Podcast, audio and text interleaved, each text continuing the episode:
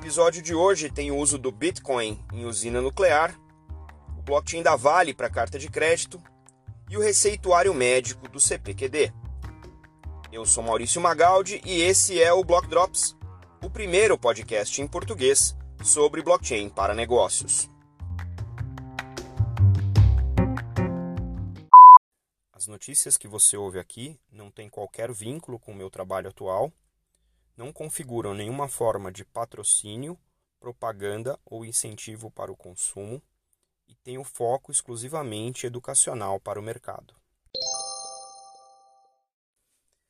Nossa primeira nota de hoje é uma nota bastante curiosa, não só pelo fato uh, de estar baseado no blockchain do Bitcoin, mas porque se trata de uma indústria que até hoje eu não tinha trazido aqui para o uh, podcast. Tá? É uma nota da Coindesk sobre o uso de uma tecnologia baseada ou dependente do blockchain do Bitcoin, que é o RSK, que é uma tecnologia que a gente já falou aqui em outros casos de uso, utilizada na Argentina para fazer o controle de proveniência e rastreabilidade de documentos de especificação e controle de uso de partes em usinas nucleares.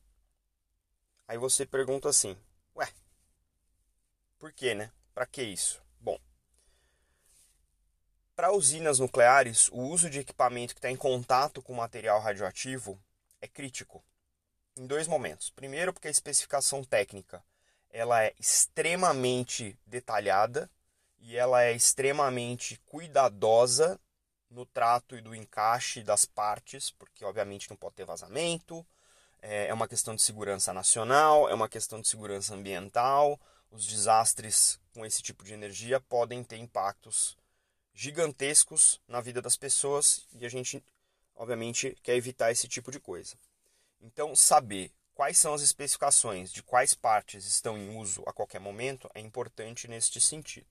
É também importante para dar manutenção nessas partes nos tempos adequados e, incrivelmente, também para descarte e desmonte dessas partes quando aquela parte, aquele equipamento, teve sua vida útil uh, esgotada. Então, o que, que a RSK está fazendo em três uh, plantas dessas na Argentina. Baseado em uma sidechain. Sidechain é uma blockchain que corre em paralelo com o main chain do Bitcoin nesse caso. Então a RSK utiliza o poder de processamento do Bitcoin e do rachamento, né, da parte de segurança e consenso do Bitcoin, para fazer o controle dessa documentação de todas as partes importantes e críticas dessas operações nessas, uh, nesses reatores.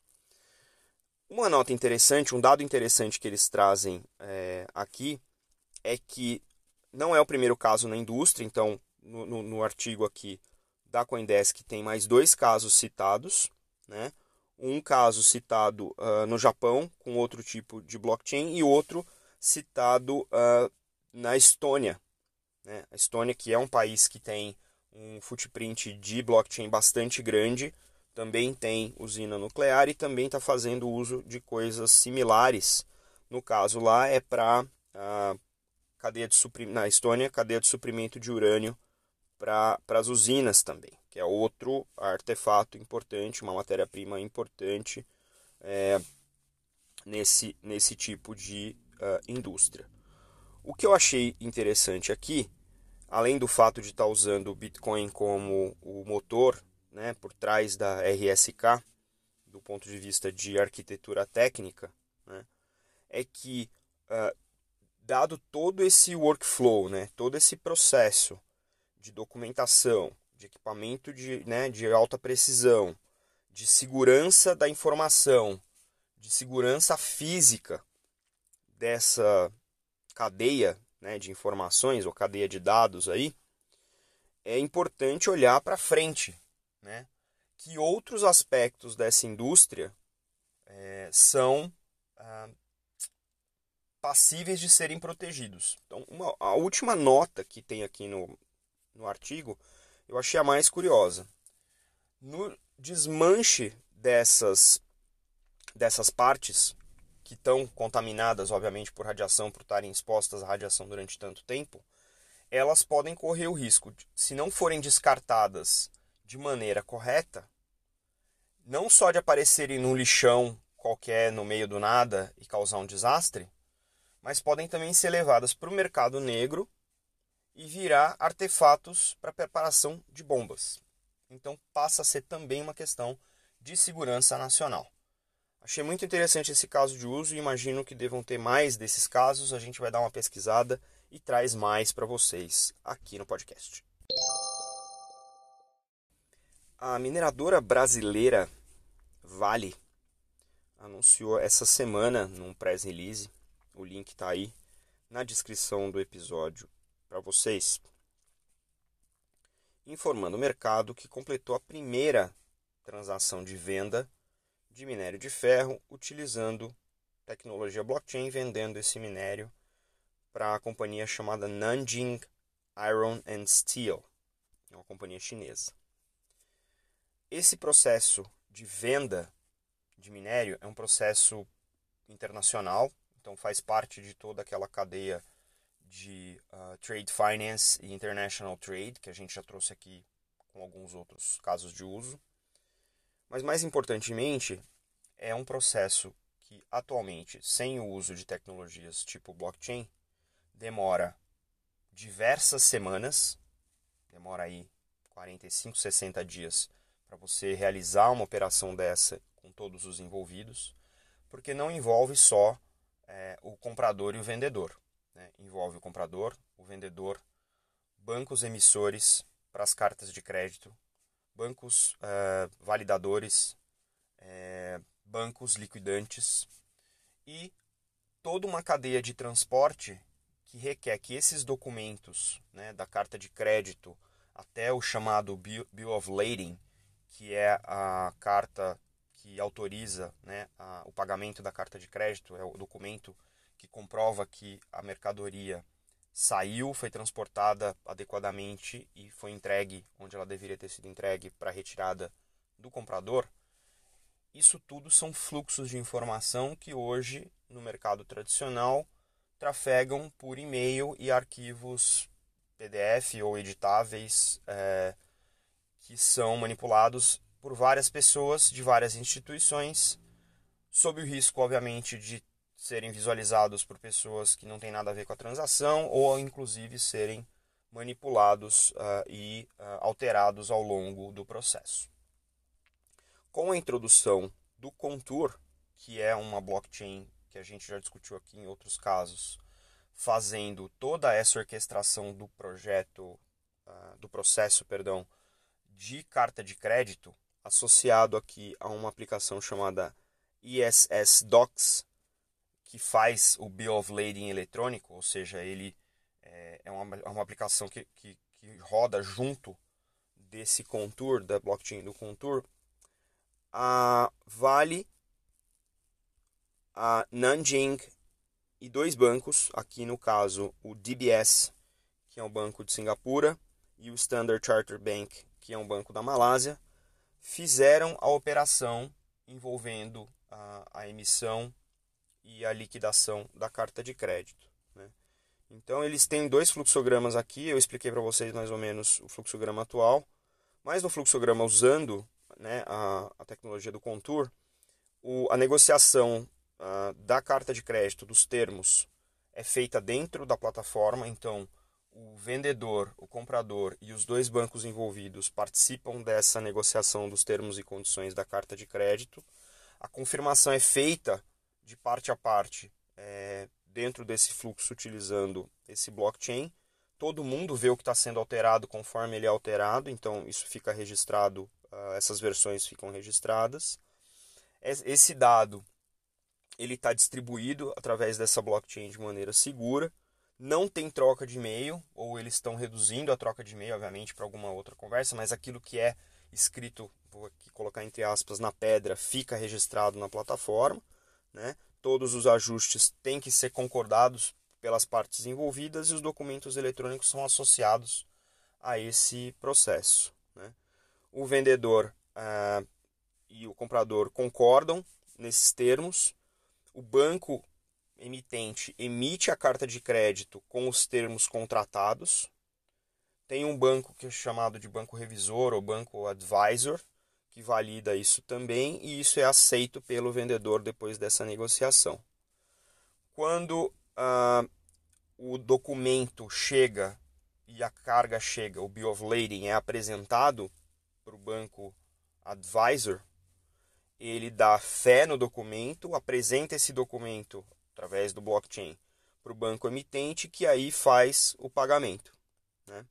Então, nesse, nesse processo, que foi altamente simplificado, coisas que demorariam diversas toneladas de e-mail e demorariam uh, entre 45 e 60 dias para serem concordados, emitidos, validados e liquidados, podem ser feitos de maneira muito mais rápida entre todas as partes, com muito mais transparência e confiança de que aquilo que você está assinando é aquilo que foi combinado entre os quatro agentes. E, obviamente, isso com diminuição de tempo. Você diminui a exposição cambial que esse tipo de transação tem, então você fica menos refém de despesas financeiras como hedging, para proteger o fluxo né, de, de crédito uh, entre as duas pontas e uh, pode aumentar, porque a operação passa a ser mais barata no, no cômputo total, pode aumentar a, a, a, venda, a compra e a venda e o fluxo de, de mercadorias internacionalmente. Muito interessante e vamos esperar para ver como é que esse negócio realmente expande e passa a transformar aí essa indústria que tem tantas uh, piscinas aí de ineficiência. Um dos temas que a gente trouxe aqui algumas vezes já foi o uso das tecnologias blockchain para o espaço da saúde em diferentes casos de uso. Esse que eu trouxe aqui para vocês hoje é um caso, inclusive, premiado pelo Santander Tomorrow Challenge, é uma iniciativa global do Banco Santander que foi vencida.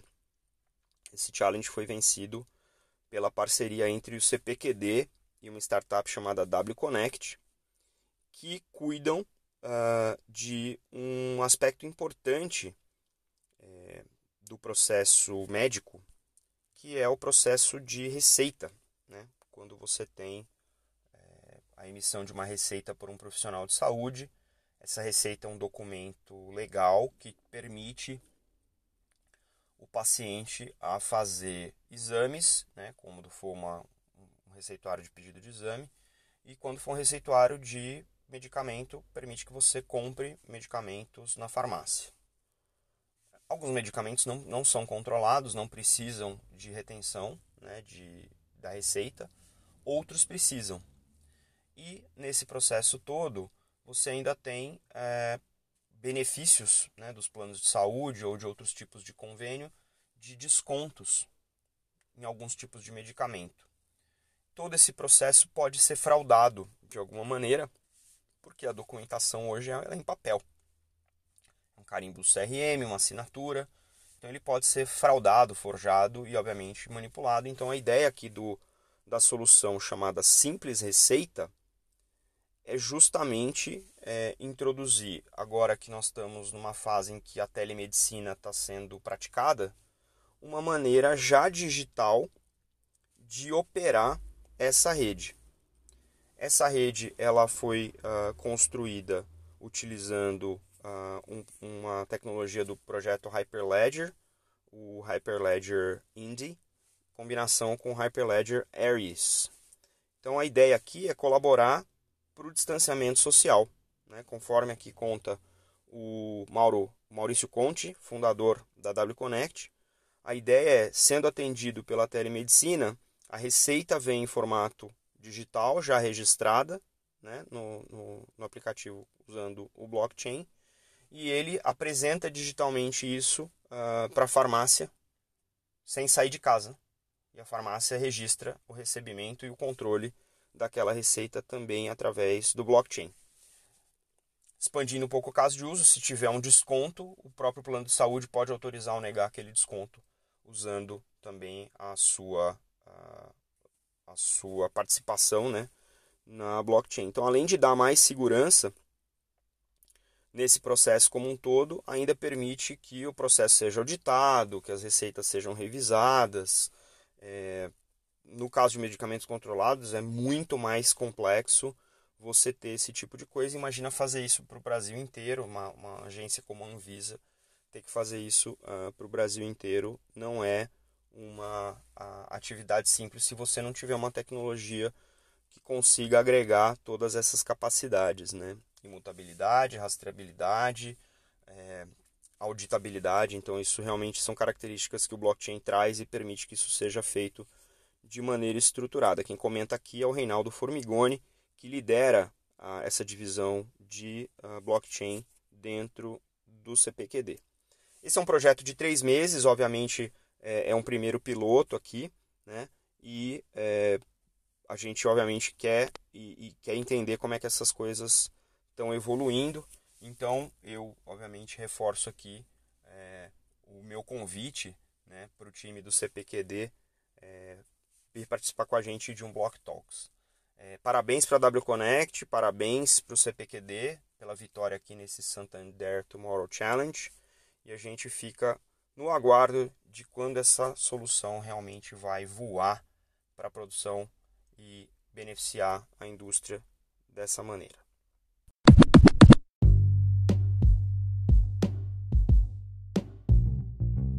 Você pode ouvir o Block Drops Podcast nas plataformas Numis, Google Podcasts, Apple Podcast, Spotify e Anchor FM.